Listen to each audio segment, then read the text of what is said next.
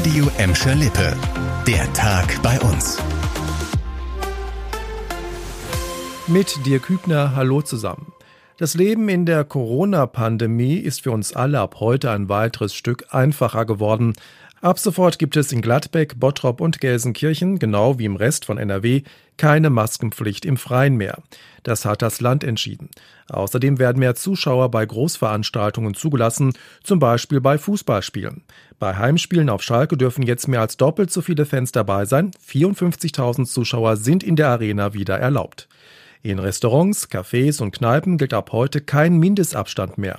Für Diskos brauchen Menschen, die nicht geimpft oder genesen sind, nur noch einen Schnelltest. Die neue Corona-Schutzverordnung des Landes soll bis Ende Oktober gültig bleiben.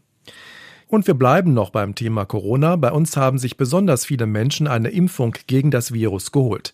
Die Impfquote in unseren drei Städten liegt teilweise deutlich über dem Bundesdurchschnitt. Das hat die Kassenärztliche Vereinigung nach der Schließung der Impfzentren ausgerechnet. Aktuell sind 68 Prozent der Gelsenkirchner, 77,5 Prozent im Kreis Recklinghausen und sogar 86 Prozent der Bottropper vollständig geimpft. Der Bundesdurchschnitt liegt aktuell bei nur 64 Prozent. Gerade im Bottrop ist man sehr stolz auf die hohe Quote. Mit diesen Zahlen liege man an der Spitze in NRW, sagte uns der Leiter des Impfzentrums. Und die hohen Impfquoten geben auch den Jecken in Gladbeck, Bottrop und Gelsenkirchen Auftrieb. Jetzt sechs Wochen vor dem Start der neuen Karnevalssession ist klar, diesmal wollen sie wieder richtig Gas geben.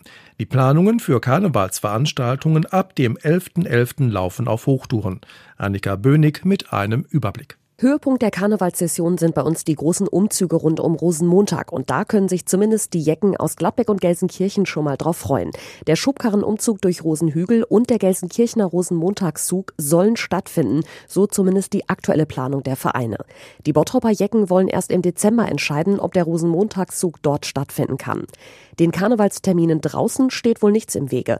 Das Hoppeditz-Erwachen am 11.11. .11. und Aktionen zu Altweiber sind fest eingeplant. Beim Saalkarneval Karneval feilen die Vereine in Gladbeck, Bottrop und Gelsenkirchen noch an den Hygieneregeln. Zum Teil soll für die Sitzungen die 2G-Regel gelten. Es ist wieder soweit. Im Kirchhellner Moviepark ist heute das Halloween Horror Festival gestartet. An 23 Tagen bis Anfang November sollen Monster, Zombies und weitere Gruselattraktionen die Besucher in den Park locken. Dabei setzt die Parkleitung auf eine Mischung aus gewohnten und neuen Attraktionen. Neu sind beispielsweise ein neuer Horrorparcours und ein Hexenwald. Für Familien bietet der Moviepark wieder sein Kinder-Halloween an. Wie schon im vergangenen Jahr darf wegen Corona nur eine begrenzte Zahl von Besuchern in den Park. Tickets gibt es nur online zu kaufen. Das war der Tag bei uns im Radio und als Podcast.